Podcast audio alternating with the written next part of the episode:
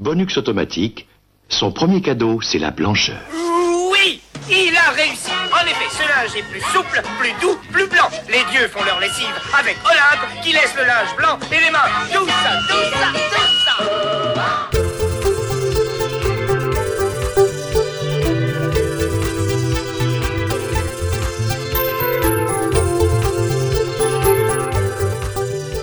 Bienvenue pour ce troisième volet des cadeaux bonus consacrés au sport dans les 80s. Je suis avec Sirf. Salut Sirf. Alors en forme? Est-ce que ton organisme a bien récupéré donc des deux premières mi-temps, prêt pour ces prolongations qui s'annoncent euh, riches? Absolument, Yetcha. Les deux premières mi-temps furent euh, intenses et j'ai d'ailleurs encore quelques douleurs musculaires, mais je suis bel et bien prêt pour entamer ces prolongations qui s'annoncent assez disputé. Et oui, des prolongations, car la deuxième mi-temps fut interrompue sur un score nul, et nous espérons ici, ce soir, que le thème choisi nous apporte une issue décisive. Je vous rappelle à ce titre que les cadeaux bonus précédents sont toujours disponibles, la première mi-temps consacrée au sport à la télévision, et la deuxième mi-temps aux sportifs majeurs. Vous pouvez toujours les écouter sur notre site, iTunes, SoundCloud ou Podcast Addict. Mais alors Yetcha, en quoi va constituer et comment va se dérouler exactement cette prolongation Eh bien, Sirf, il est temps d'aborder le cœur du sujet du sport, à savoir le sportif lui-même. Nous allons voir un ensemble de sportifs marquants, voire iconiques de la décennie. Bien entendu, selon la sensibilité de chacun, vous aurez, chers auditeurs, parfois la frustration, parfois la joie d'entendre parler d'un sportif et pas d'un autre. Mais il a fallu faire une sélection, prendre la crème de la crème, ceux qui pour nous sont les sportifs emblématiques des années 80. Et voilà, le coup d'envoi de ces prolongations est donné. Alors, Sirf, quel est le premier sportif dont tu vas nous parler? Alors, Harry Vatanen. Ah. Avant d'avoir fait euh, des publicités pour euh, diverses marques dans les années, on va dire 2000, euh, Harry Vatanen, c'est un, un pilote finlandais, pilote de rallye et de rallye raid. Alors, pourquoi parler d'Harry Vatanen? En sport mécanique, dans les années 80, s'il y avait une écurie, donc notamment en rallye, qui euh, a marqué cette décennie, c'est l'écurie euh, Peugeot Sport. Pourquoi? Parce que à l'époque, ben, on en a déjà parlé dans d'autres numéros, mais la 205 était la voiture, on va dire, euh, notamment la 205 GTI. C'était une voiture un peu fer de lance de la marque au Lyon. Tu as un affect particulier en plus avec la Exactement, 205, en plus. J'ai encore mon modèle réduit de la 205 dont on va parler, à savoir la 205 Turbo 16. Ah. Tout simplement la plus belle des voitures dans les années 80, qui a permis donc à Peugeot Sport de gagner énormément de rallyes, donc les 1000 lacs, San Remo, le Grande-Bretagne, notamment en 1985, Monte Carlo, et puis d'autres courses tout aussi mythiques. Alors, aux commandes, notamment on avait Harry Vatanen, mais aux commandes de cette écurie euh, Peugeot Sport, on avait Jean Todt. Alors Jean Todt, euh, je pense que tu dois connaître euh, Yetcha. Oui, bien sûr. Il a été responsable de la Scuderia Ferrari dans les années euh, 2000. Et c'est le mari de Michel Yeo. Mais c'est vrai en plus. Ben oui, sacré Michel Yeo. Mais en tout cas, le premier amour, le vrai, c'est ici, c'est 205 Turbo, Turbo GS, Evolution 1, qui était évidemment conçu pour la com- compétition, qui a vraiment, véritablement commencé la révolution à l'é- à l'époque. Euh, Un autre concept qui n'était jamais, jamais vu. Le moteur était très puissant à l'époque, c'est-à-dire tout au début, il avait peut-être 320, 330 chevaux et qui a monté petit à petit jusqu'à jusqu'à 350. Aussi, euh, la transmission à l'époque était très avancée et pour moi personnellement qui rendait la voiture euh, vraiment très très facile à, conduire et qui, qui m'a rendu très confiant au volant. Alors, sorti de sa 205 Turbo 16, il n'a pas fait que ça dans la vie. Il a notamment remporté quatre fois le Paris-Dakar. Donc en 87 avec la 205 version euh, bah, été et en 89 et 90 sur la 405 Turbo 16. À l'époque, toutes les Peugeot s'appelaient Turbo 16. Donc la 405 Turbo 16 qui lui a également permis de battre le record et de remporter donc la fabuleuse course de côte de Pikes Peak en 1988. Alors notamment euh, si vous cherchez sur YouTube euh, Pikes Peak euh, vous tomberez sur une vidéo euh, qui dure euh, allez un- 20-25 minutes où donc Pikes Peak c'est euh, un sommet comme son nom l'indique qui euh, devait être euh, gravi donc par des voitures souvent équipées d'ailerons pour pouvoir aller beaucoup plus vite au niveau pénétration dans l'air. Et ce qui est frappant dans cette course de Pikes Peak c'est vous partez donc dans la vallée vous êtes plutôt dans, un, dans une partie forestière et plus vous montez plus le, paysage devient lunaire, avec dans les derniers virages, euh, donc à- une altitude plus que raisonnable, vous arrivez donc au, sommet pour l'arrivée de cette course. C'est donc ce qu'on appelle une course de côte. Course de côte, c'était un, format de course qui était très à la mode dans les années 60-70, où il y a eu énormément d'accidents euh, mortels, notamment. Mais euh, voilà, donc Pikes Peak reste une légende. D'ailleurs, Sébastien Loeb s'était attaqué à cette course de Pikes Peak plus récemment. Alors, après Harry Vatanen, quand même, euh, les années 80 très fournis en, finlandais, je vais quand même me permettre de citer en deux secondes Timo Salonen, ah qui a pris quelque part la suite d'Harry Vatanen au sein de l'écurie euh, Peugeot Sport. Et euh, bah, qui, pareil, a pas eu le même palmarès quand même que Vatanen, mais qui a quand même porté haut les couleurs de l'écurie française. Voilà. Peugeot Talbot Sport d'ailleurs à l'époque, puisque c'était pas que Peugeot Sport. Bah écoute, euh, Yetcha, je vais te passer la main pour évoquer un autre sportif euh, qui officiait sur les circuits ô combien euh, légendaire. Ah oui, ô combien légendaire. la personne du professeur. Exactement, le professeur. Pour moi, tout simplement, le meilleur pilote de Formule 1 de tous les temps j'insiste bien, je peux le redire, le meilleur pilote de Formule 1 de tous les temps, Alain Prost. Je te rejoins, et je te rejoins. Euh, nommé le professeur par la propreté de ses trajectoires et son comportement euh, ultra réglo sur la piste. Hein. Et surtout pour ses stratégies de course. Et stratégies de course, bien sûr, par rapport à ça. C'est pas des gars qui poussent les voitures des autres dans le bas-côté, hein, comme savaient si bien le faire euh, Ayrton Senna et euh, Michael Schumacher. C'est vrai que c'est toujours un peu facile de pousser les autres dans le bas-côté pour ensuite passer devant. Alain Prost, donc quadruple champion du monde en 85, en 86, en 89 et en 93. Victorieux de 51 Grands Prix de Formule 1 pour 199 départs entre 1980 et 93. Alors, le point d'orgue de sa carrière, c'est la rivalité qu'il a eue avec Ayrton Senna, qui fait partie du coup des plus grandes heures de la Formule 1. Il y a deux sortes de, concurrents. Il y a l'adversaire qui est dans une autre équipe et il y a le coéquipier qui est aussi un concurrent. C'est souvent, souvent celui-là le plus redoutable car euh, c'est la seule, euh, c'est les talons. Il s'agit d'Ayrton Senna, l'étoile montante, avec qui la cohabitation chez McLaren s'avérera très orageuse. Contrairement à Loda en 85, qui se savait en fin de carrière, Prost refusa en effet de s'avouer moins rapide que le nouveau venu, et il s'ensuivit un duel sans merci qui finira par tourner à l'aigre.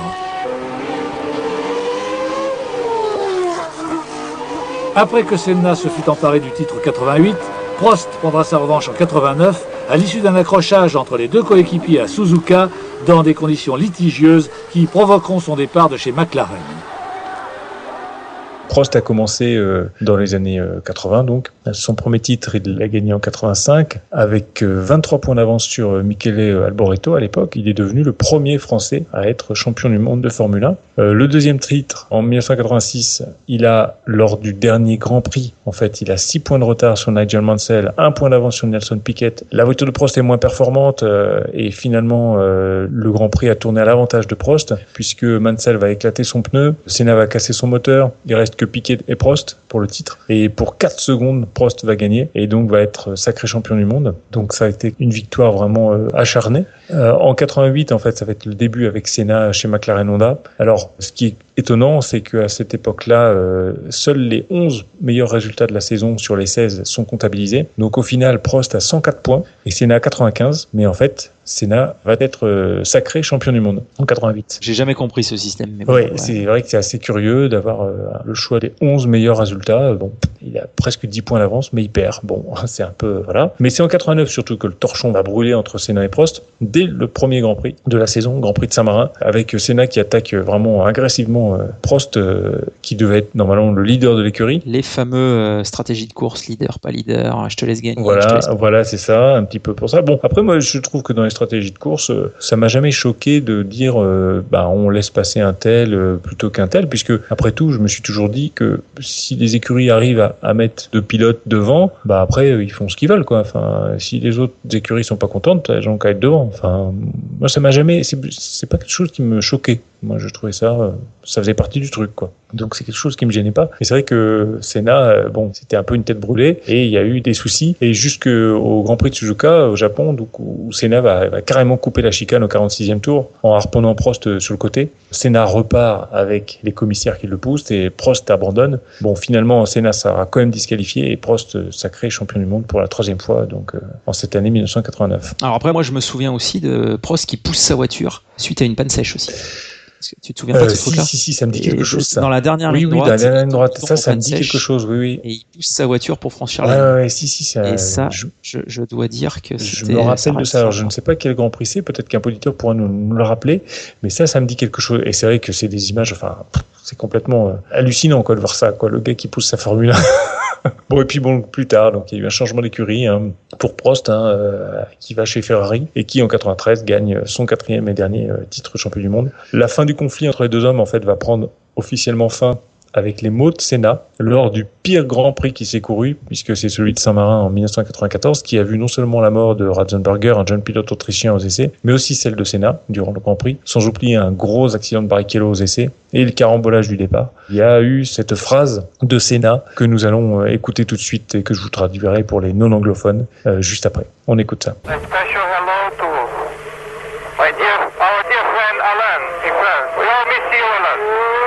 Alors toujours en direct d'Imola avec nous Alain Prost. Alain, c'est sympa ce petit message d'Ayrton euh, à votre égard. Oui, c'est sympa, c'est assez inattendu. Bon, là, on vient de se saluer, de se serrer la main, mais je crois que, comme on l'a dit en fin d'année, à partir du moment où on n'est plus vraiment rivaux sur la piste, il n'y a aucune raison qu'on ne soit pas copains, euh, sinon amis, mais peut-être même amis dans le futur, on ne sait jamais. Voilà donc euh, cette réaction euh, au mot de Senna, puisque Senna dit Et pour commencer, un bonjour à notre cher ami Alain. Tu me manques, Alain. Et donc vous avez entendu la réaction de, de Prost qui a été euh, vraiment euh, sincère et, et il espérait pouvoir euh, devenir un vrai ami euh, par la suite, mais malheureusement Senna se tuera quelques instants plus tard. Eh oui.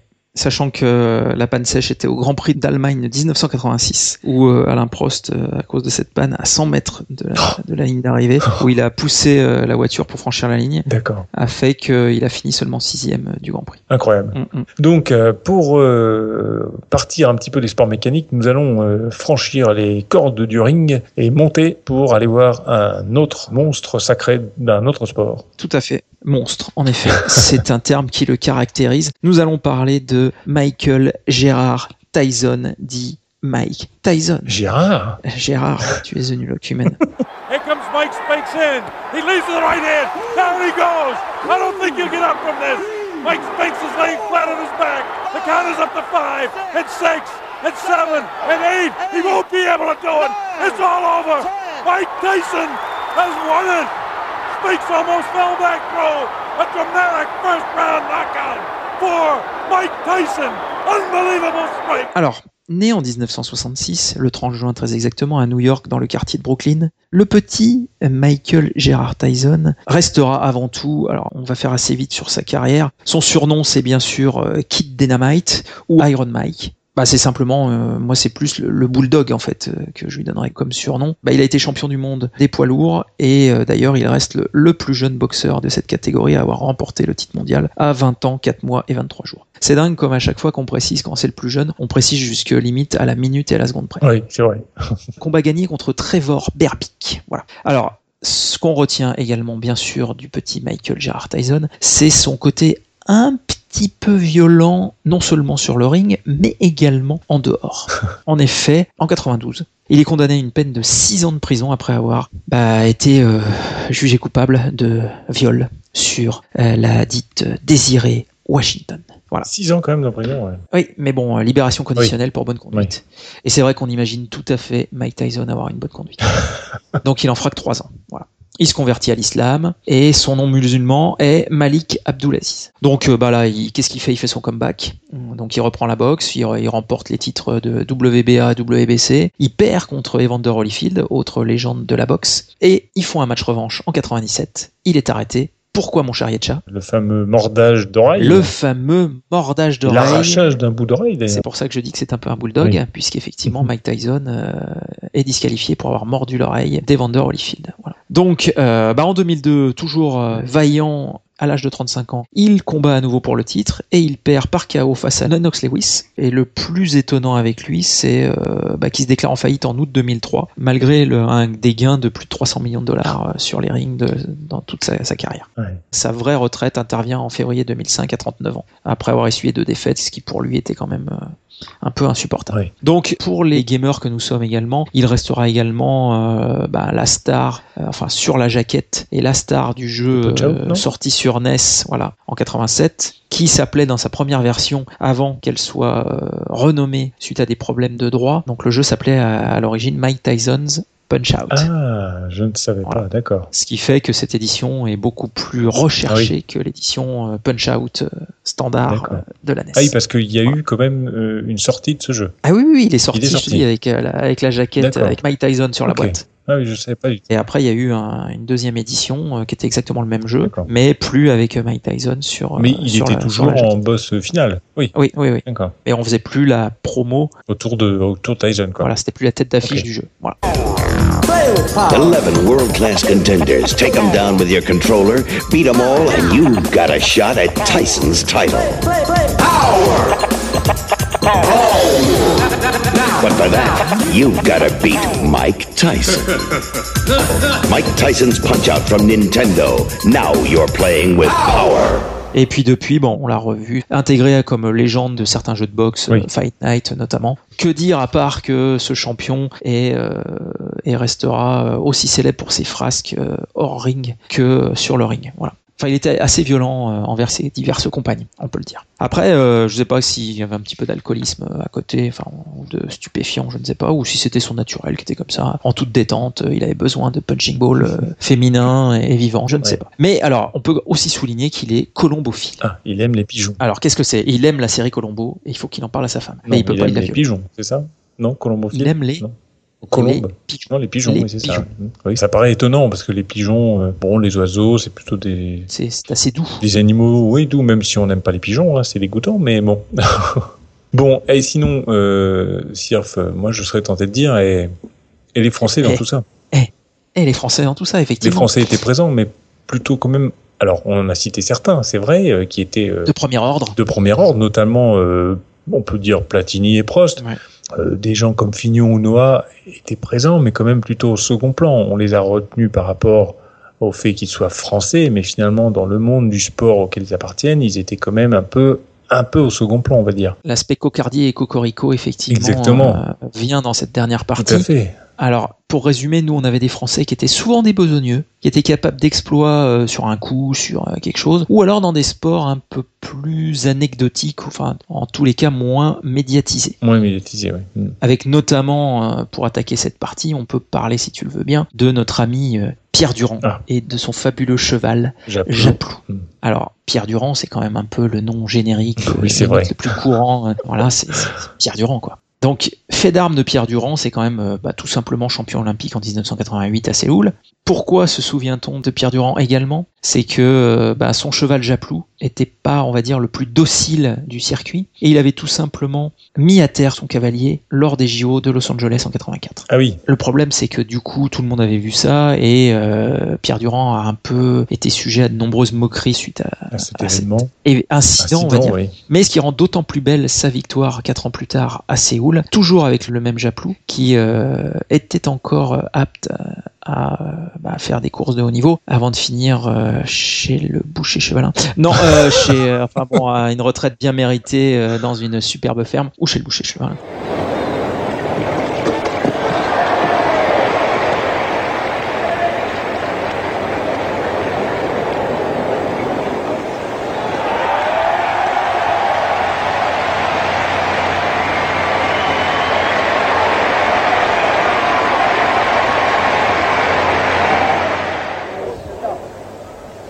Japelot, un point de pénalité pour dépassement du temps, 89 secondes. Suite à cette victoire à Séoul en 88, eh ben, Pierre Durand euh, abandonne le saut d'obstacle et se concentre à son métier, son nouveau métier de représentant sportif pour une firme américaine. D'accord. Et actuellement, euh, il brigue la présidence de la fédération équestre internationale. D'accord. Mais tu parlais de boucherie chevaline, on peut quand même, on peut quand même rebondir en disant que les amoureux des chevaux qui nous écoutent s'insurgent souvent contre cette euh, boucherie chevaline. La démocratisation de l'équitation euh, fait quand même beaucoup pour la boucherie chevaline puisque la multiplication des chevaux dans les centres équestres, hein, pour tous les gens qui veulent monter des des chevaux, ben ils finissent à la boucherie parce qu'il y en a trop quoi. hein. Tout le monde, euh, on peut pas faire vieillir les chevaux dans les prés comme ça paisiblement. Donc finalement, les défenseurs des chevaux et, et les gens qui sont contre la boucherie chevaline alimentent ce commerce. Donc c'est un peu euh, Même si, so- soyons honnêtes, il y a quand même de moins en moins de boucheries chevalines. euh, oui, certes, mais bon, il y a quand même les surgelés où ils peuvent mettre de la viande de cheval. Des lasagnes, Voilà. euh, tout ça. bon, bref, ne revenons pas sur cette euh, histoire. Donc en parlant de chevaux, oui. est-ce qu'il serait pas le moment de reparler de chevaux euh, mécaniques rapidement? Ah bah complètement. Avec notre ami, euh, je te laisse en Eh parler. oui, notre regretté ami. Regretté Oui, ami. euh, Didier Pironi, pilote automobile, né en 52. Pironi a été vraiment un, un pilote français euh, emblématique des années 80. Euh, il a euh, non seulement euh, piloté euh, et eu des résultats euh, de première qualité, de premier ordre, mais il a aussi beaucoup euh, fait pour euh, la marque française Ligier en Formule 1, puisqu'il a piloté... Voiture sans permis bien connue, effectivement. oui, aujourd'hui, oui. Il a piloté bah, assez longtemps avec euh, sur Ligier, avec euh, Jacques Lafitte d'ailleurs, donc c'était vraiment une, écurie 100% française. Et puis euh, après, il est parti euh, chez Ferrari, qui était une écurie mythique à l'époque, avec euh, son coéquipier québécois Gilles Villeneuve. Il faut savoir que Pironi Villeneuve, c'était une grande amitié hors, de la piste, jusqu'à euh, un problème lors d'un Grand Prix. Il y a eu un des stratégies de course euh, où euh, les deux pilotes n'étaient pas d'accord et euh, Villeneuve et Pironi ont été ils sont pris le fâchés suite à cette Ouais. décision de, de l'écurie de course. Voilà et malheureusement les hommes n'ont jamais pu se réconcilier puisque Villeneuve s'est tué lors des qualifications du Grand Prix de Belgique et Pironi a toujours regretté cette disparition prématurée de son grand ami Gilles Villeneuve. Alors Pironi C'est monsieur pas de bol, parce que quand on y réfléchit, voilà, il cumulait un petit peu les... Voilà, la carrière de Pironi, elle est ponctuée d'accidents, de catastrophes, de choses ratées, d'actes manqués, etc., etc. Il a jamais réussi, malheureusement, à devenir champion du monde. Euh, il a été vice-champion du monde en 82 avec euh, Ferrari. L'écurie étant, elle, championne du monde. Malheureusement, euh, c'est vrai que dans cette, pendant cette année, il a eu un très très gros accident qui a fait qu'il n'a pas pu finir la, La saison. la saison, Ouais. voilà. Et bah, il s'est fait dépasser par Keke Rosberg de 5 points seulement à l'issue des 5 courses que Pironi n'a pas fait quoi en, en 1982. Sachant que l'histoire retient quand même que euh, son grave accident, donc sa voiture s'envole Oui. au-dessus de celle d'Alain Oui, Prost, dont on a déjà parlé précédemment, et euh, il se fait broyer les jambes tout simplement. Et il passe très près de l'amputation, Oui. mais il est obligé d'arrêter la Formule 1. On se demande si même il, pourra reprendre. une existence normale, et là intervient sa deuxième vie, on va dire, euh, Pilote, sportive, oui, sportive, ouais. que je te laisse nous évoquer. Absolument, les essais en Formule 1 n'ont pas été concluants après une longue rééducation et il va se lancer dans les bateaux En offshore. sport détente, Le, bateau, bateau. offshore, euh, suite euh, à l'invitation de Philippe Streff et Gilles Gagnon au championnat du monde offshore. Et donc, euh, Pironi a été vraiment enthousiasmé et il va se découvrir une, une nouvelle passion. Donc, il se lance dans la compétition aux commandes d'un surpuissant Rocky Euromarché. et il est le seul pilote français de la discipline. En 87, avec le soutien financier d'Elf hein, et du groupe Midial, avec d'autres euh, plein de pubs et notamment euh, la marque euh, Colibri, il y a bon Banania. et Banania et Colibri, il monte euh, la conception d'un bateau baptisé Colibri qui va piloter lui-même. Et malheureusement, ce Colibri, le 23 août euh, 1987, va provoquer la mort de l'ensemble de son équipage avec Jean-Claude Guénard, le journaliste également Bernard Géraud et donc Pironi, qui se sont retournés en fait à très haute vitesse et écrasés sur la surface de l'eau euh, au large de l'île de White. Au sud Qui à cette vitesse n'est plus de l'eau, mais du béton. Voilà, à des hautes vitesses, l'eau c'est comme le béton, euh, et donc euh, Aucune chance d'en réchapper. ils ont trouvé la mort à, à cette occasion-là. Donc ça a été quelque chose qui a vraiment marqué le sport français finalement cet accident. Sachant que en regardant effectivement l'invitation de Philippe Streff, qui lui aussi a eu un grave accident Oui. en Formule 1 et s'est retrouvé En handicapé. Hmm. donc on peut dire que Didier Pironi aura été confronté soit lui, soit son, Son entourage, entourage. à des drames de partout. Voilà. L'image de Didier Pironi dans tout ce qu'il a entrepris, celle d'un gagneur. Autre image de Pironi en F1, son terrible accident le 8 août 82 aux essais du Grand Prix d'Allemagne. Après ses victoires aux Pays-Bas et à San Marin, il était en tête du championnat du monde et en passe de devenir le premier Français champion du monde de Formule 1. Trois ans et demi de calvaire, 40 interventions chirurgicales pour récupérer l'usage de sa jambe droite. Une volonté opiniâtre qui force l'admiration de tous. Une volonté destinée à revenir au premier plan pour retrouver un volant. Pas de volant de F1 pour Pironi en 87, l'occasion pour Didier d'assouvir sa deuxième passion, le offshore. Je suis heureux dans la mesure où je rêve encore beaucoup à des choses que je veux réaliser ou des choses que je rêve d'avoir. Je crois que c'est un peu ça le secret du bonheur. C'est pas de tout posséder, mais c'est de rêver d'avoir plus. À 35 ans, Didier Pironi, avec le même enthousiasme qu'à ses débuts en automobile, se lançait dans un nouveau défi, le titre mondial avec son bateau, le Colibri. Il en avait pris le chemin en signant sa première victoire la semaine dernière en Norvège.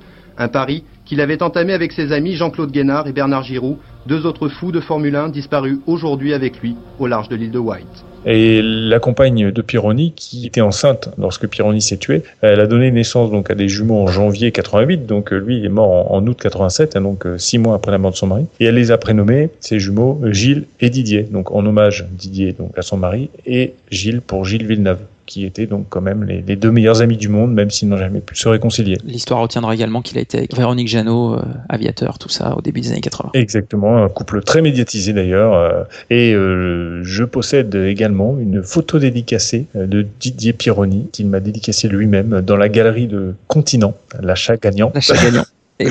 Quand j'étais petit, voilà, il était présent, il était venu à Caen et il m'avait signé cette carte postale. euh, voilà, donc j'ai rencontré Pironi. Et la, la question, c'est est-ce que Véronique Jeannot a été avec Laurent Voulzy? Eh oui, je ne sais pas. Euh, je sais pas. En tout cas, tout ça, c'était avant Madrange. Hein, C'est est vrai. Parce Bon que avant. Madrange, Véronique Jeannot, c'était Pause Café. C'était ça.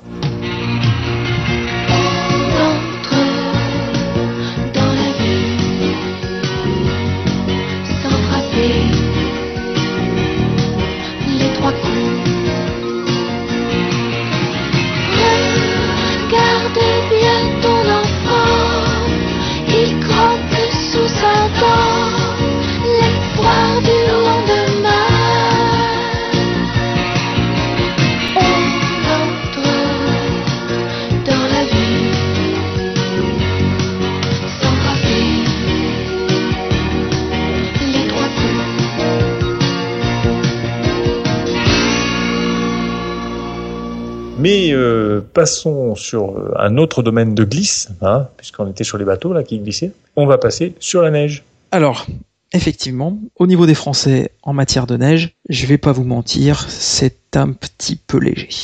Alors, on en a retenu deux, un garçon et une fille, parce que bon, il faut quand même être euh, hein, équitable. Alors, Franck Picard. Rien à voir avec les surgelés Picard, hein, même si euh, beaucoup de ski n'a pas créé la marque Picard surgelé. Franck Picard, bah, c'est un skieur qui est né en 64 et qui a euh, été euh, le premier champion olympique de Super G de l'histoire en 1988 à Calgary, tout simplement. Tranquillement. Bah, en même temps, quand on rajoute une discipline, forcément, le premier qui gagne, ça reste pour l'éternité le premier champion olympique. C'est l'avantage. Et euh, bah, il- c'est aussi le seul français à avoir remporté cette discipline. Voilà. Et euh, hormis ce fait d'armes, euh, il a un petit peu continué à exister euh, en 88 euh, également pour une médaille olympique en descente, mais cette fois-ci en bronze. Et en 92 à Albertville avec une médaille d'argent. Voilà. Bon après il a fait également partie d'une équipe assez célèbre entraînée par Serge Guillaume, euh, donc avec les Luc Alphand, Jean-Luc Crétier et Denis Ray. Pour la partie féminine du ski français, c'est Carole Merle. Alors Carole Merle, née également en 64, comme Franck Picard. Elle a été championne du monde de géant à Morioka en 93 et elle reste la skieuse française la plus titrée de l'histoire en Coupe du Monde avec 22 victoires et 6 petits globes de cristal. D'accord. Pour faire le comparatif avec Franck Picard, puisque effectivement Calgary 88, enfin l'enchaînement 88-92, on a rapporté quelques médailles, mais elle, elle ne finira que 9 du géant en 88 à Calgary, mais elle aura quand même la médaille d'argent en 92. Par contre, ce sera en Super G. D'accord. Mon avis personnel sur le ski, c'est typiquement le genre de sport où les Français, hormis Luc Alphand, effectivement, qui a été un peu plus, a connu une longévité ouais. un peu plus, et une certaine constance, ça reste quand même des coups un peu sporadiques euh, de Oui. la part des Français. Ouais, en, en tout cas dans le ski euh, alpin. Oui, oui, oui, tout à Parce fait. que c'est un petit peu moins marqué dans le ski de fond ou dans le combiné nordique, etc.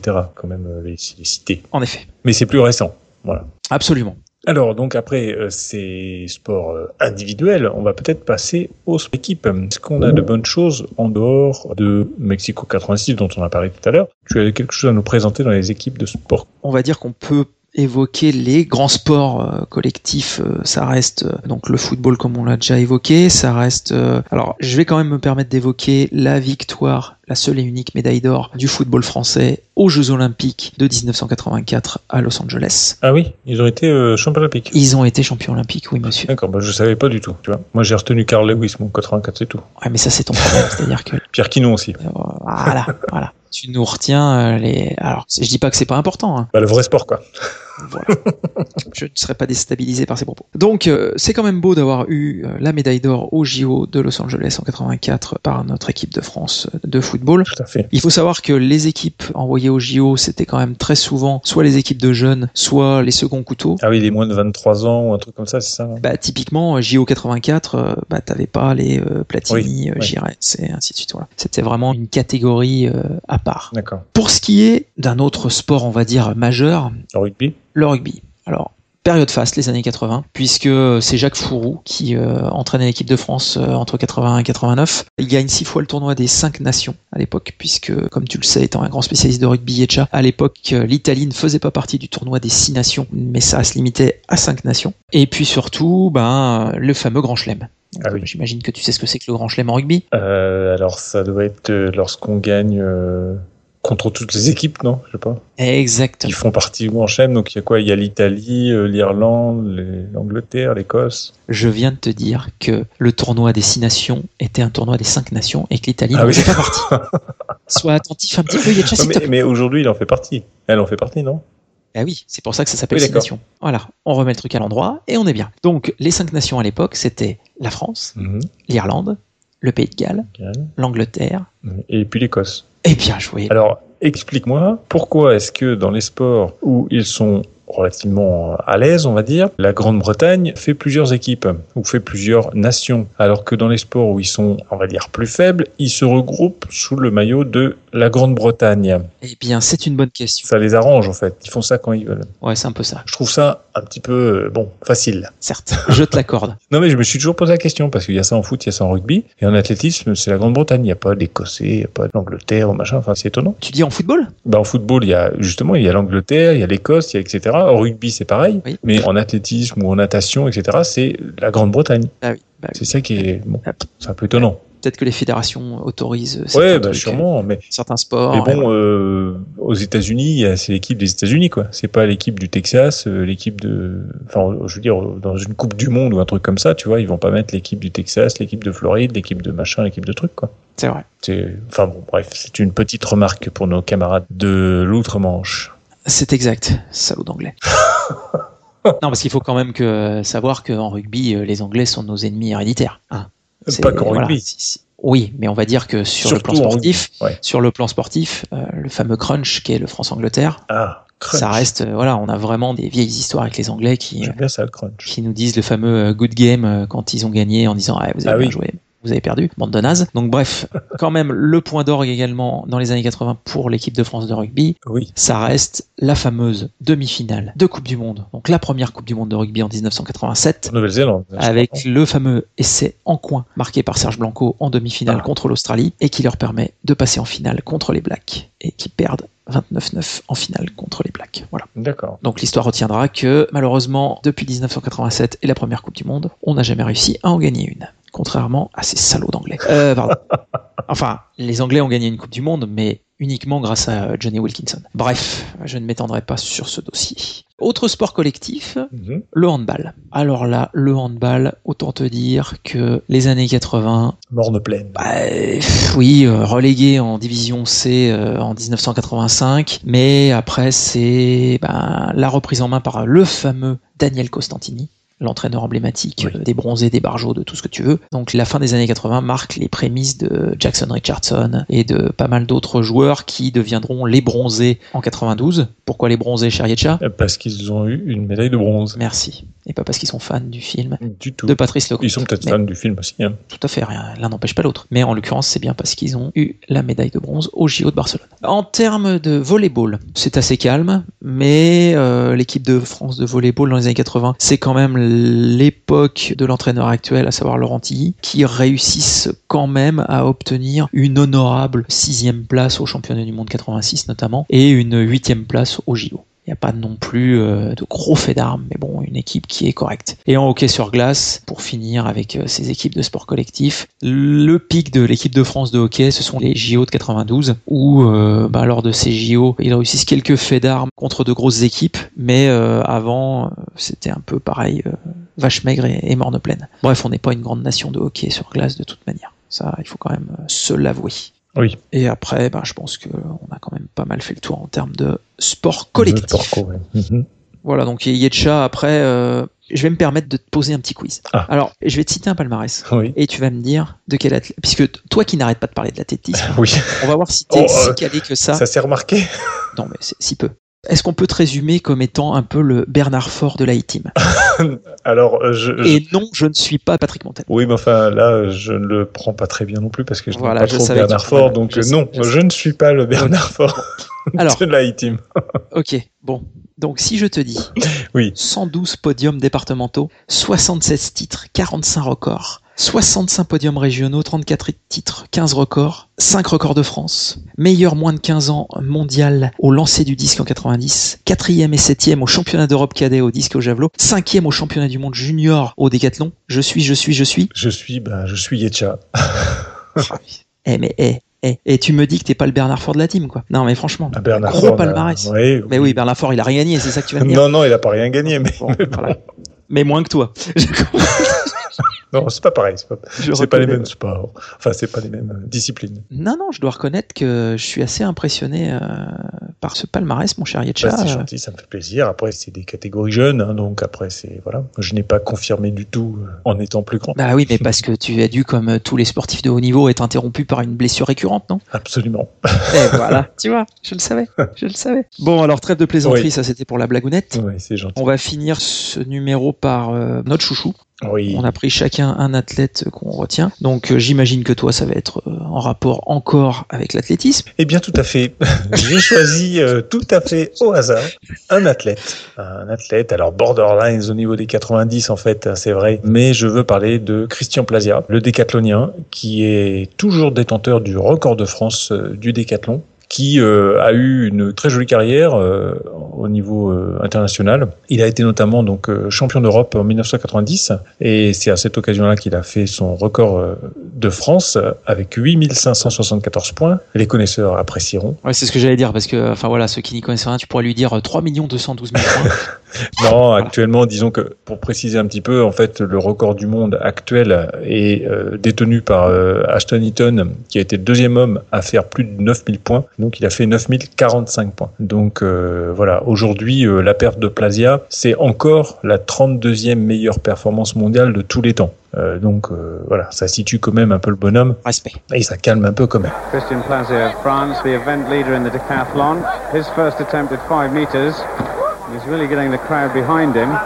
He's already extended his lead over the rest of the field by some 310 points because of a magnificent uh, series of vaults. His last clearance at 490. And he's getting very close to his personal best performance of 5 metres 10, which is exactly the same height as Daley Thompson cleared when set setting the European Championship record. And his first time over the first man in the field, over 5 metres, that really stamps his authority on the competition, and doesn't he love it? Donc Plasia, euh, il a euh, eu une jolie carrière avec donc, comme je vous le disais, un titre de champion d'Europe en 90, euh, champion d'Europe en salle en 92, champion d'Europe en salle encore en 94 et champion du monde en salle en 95. Donc je vous le dis, c'était surtout les années 90. Dans les années 80, il a euh, manqué de chance, on va dire. Hein. Il est au championnat d'Europe en 86, il a terminé septième. Championnat du monde de Rome, il a terminé, on en parlait tout à l'heure, la place du Couillon, hein, il a terminé quatrième. Et aux Jeux Olympiques de Séoul en 88, euh, cinquième. La grosse grosse déception euh, a été les championnats du monde de Tokyo en 91 où euh, ben il, fort de son titre de champion d'Europe l'année d'avant euh, il partait quand même euh, favori et puis bon bah il a enchaîné les contre-perfs et il a terminé euh, neuvième malheureusement en 93 sixième au championnat du monde de Stuttgart il a gagné assez peu, mais il a fait assez peu de podiums aussi finalement. Mais il a eu quand même une densité de résultats vraiment importante. Et puis ça reste le, bah, le recordman de France, comme je l'ai dit tout à l'heure. hein.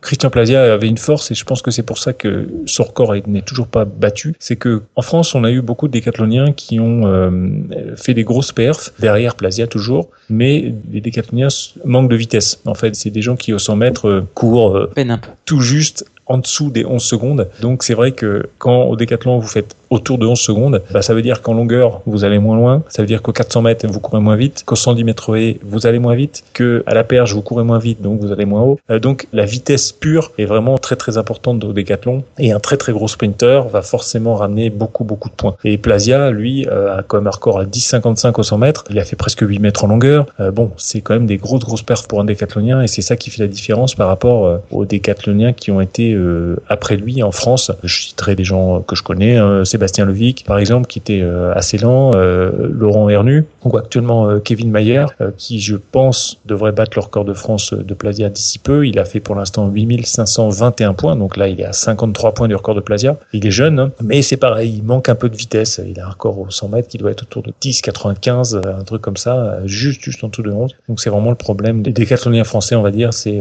le manque de vitesse. Juste pour terminer, je voulais citer Bernard Fort, je vous le dis, c'est terrible. Non, je voulais citer juste Alain Blondel qui, euh, quatre ans plus tard, en 1994, a été champion d'Europe du décathlon avec une performance et un moment inoubliable parce qu'il a franchi euh, à la perche, c'était un perchiste de formation, il a franchi une barre à 5 mètres 40 sous des trombes d'eau et euh, c'est là qu'il a gagné son décathlon. Et beaucoup de perchistes euh, spécialisés dans la perche n'auraient jamais, jamais pu sauter une telle barre euh, dans de telles conditions. Et ça, c'était vraiment un moment exceptionnel. Je m'arrête là parce que j'en parlerai des heures. Et je laisse la main à Sirf, car toi aussi, tu as un chouchou. Un chouchou qui est, comment dire, J'aurais du mal à le qualifier. Tu ne partages pas. Mais euh, non, non, c'est pas ça. C'est pas que je partage pas, mais un, personnage. Ce qui est très important de souligner, c'est que cet homme est bon. Car oui, le comte est bon.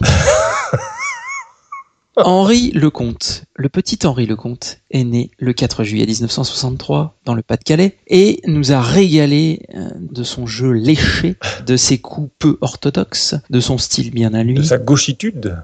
Il est gaucher. C'était un personnage. C'était un personnage. On a parlé d'Yannick Noah, qui euh, lui euh, avait son style, mais Henri Lecomte, comment le résumer? Le parcours d'Henri Lecomte, quand même, je vais le résumer rapidement. Une finale des euh, internationaux de France en 1988, malheureusement perdue, puisque, comme on l'a déjà dit, Yannick Noah est le dernier à avoir remporté Roland Garros. Joueur masculin. Oui, puisque Marie Pierce en Voilà. 2000 a gagné. Je te le confirme. J'adore Marie Pierce. Bref, il a quand même remporté en double, par contre, en 1984 avec Yannick Noah, les internationaux de France, mais il a surtout participé à la victoire de l'équipe de France à Lyon en 1991 en Coupe Davis. Car il faut savoir que donc le petit Henri Lecomte a été euh, professionnel de 80 à 96 et euh, a connu quand même euh, une relative traversée du désert dans la fin des années 80 et au tout début des années 90. Et euh, au niveau de cette Coupe Davis, Yannick Noah est capitaine.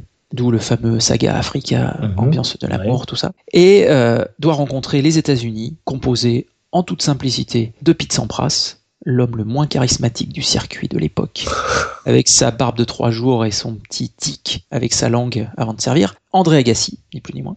Et ben, ces deux personnages qui étaient quand même numéro 6 et numéro 3 à la TP à l'époque, vont rencontrer notre Henri Lecomte qui était à l'époque classé, tenez-vous bien messieurs dames, 159e au classement ATP rappelé à la surprise générale pour la finale. À mon avis, il sortait de boîte euh, la veille. Il a dit Eh, dis donc, euh, il y a une finale de Coupe Davis, tu voudrais pas venir jouer Il a dû prendre la raquette en bois de Yannick Noah qui avait 83, je ne sais pas. Le scénario de cette finale, absolument rocambolesque, est que Guy Forget perd face à André Agassi. Donc on se dit, l'équipe de France va prendre une trempe, mais Henri Lecomte est arrivé. Henri Lecomte, euh, sa cape, son masque, Superman. Il bat Pete Sampras en 3-7, excusez du peu. Incroyable. Il bat le double Flack Seguzo avec Guy Forget, pareil en 4-7, gentiment. Et surtout, dernier match remporté par Guy Forget euh, qui permet à, à la France de s'imposer 3-1 à Lyon, quoi. Et qui du coup nous permet de gagner la Coupe Davis qu'on n'avait plus gagnée depuis 1932 avec les Mousquetaires. Et cette confiance hallucinante va lui permettre d'électriser le Palais des Sports de Gerland.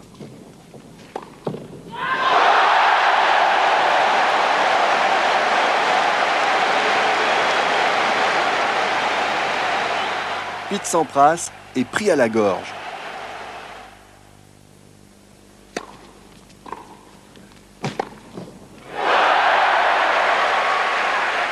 Noah commence à y croire, d'autant qu'Henri est solide. Rarement, il aurait été à ce point concentré du début à la fin d'un match.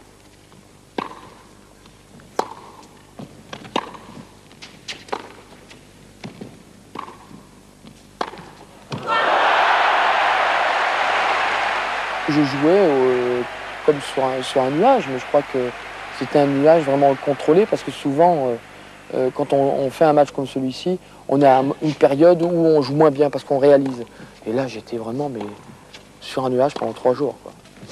Donc, du panache, de l'élégance, entre guillemets, c'est Henri Lecomte. Je veux dire, euh, demi-finale de tournoi du Grand Chelem en 86, battu par euh, Michael Pernfors, qui était quand même euh, une brute dans tous les sens du terme. On peut pas dire d'Henri Lecomte qu'il est un, un joueur de légende, mais on peut dire d'Henri Lecomte qu'il a été le chouchou du public à Roland Garros pendant des années et des années, et qu'il était tellement imprévisible et qu'il était capable de faire des... C'est ce que je disais tout à l'heure, des coups euh, contre des joueurs, mais qui en théorie il ne peut absolument Ouais, pas battre ouais, et de perdre au premier tour contre, Contre un obscur ouais. euh, 250e euh, mondial, tu vois. Mais je me rappelle de cette finale évidemment, et moi je me rappelle de la mine déconfite euh, de Pete Sampras. On lisait sur son Ah. visage Ah le oui, truc, oui. on disait euh, mais mais c'est qui ce mec-là qui est en train de me, Voilà. me taper je te quoi. jure, euh, voilà, et tu, tu dis, le mec, il jouait au tennis club le dimanche, on lui a dit, euh, dis donc, Ah ouais, euh, tu pas venir en finale, et c'est vrai que c'est absolument euh, hallucinant. Après, euh, on ne mentionnera pas sa reconversion au niveau télé-réalité, au niveau série télé, c'est anecdotique. Mais bon, je re- retiens quand même le fameux euh, Riton,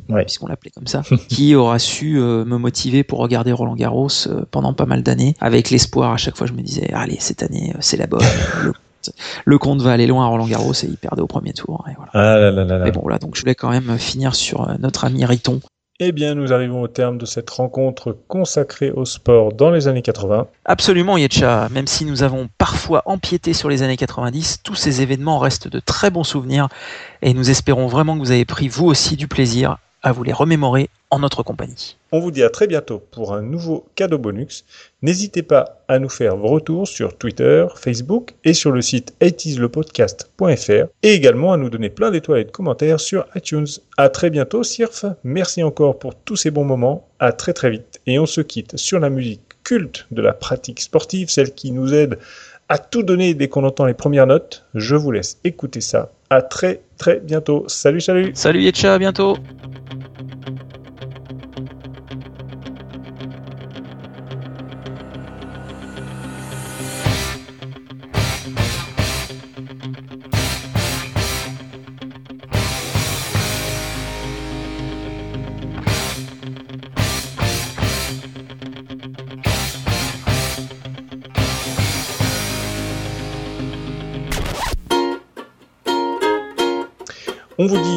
Très bientôt pour un av- Pour un AV.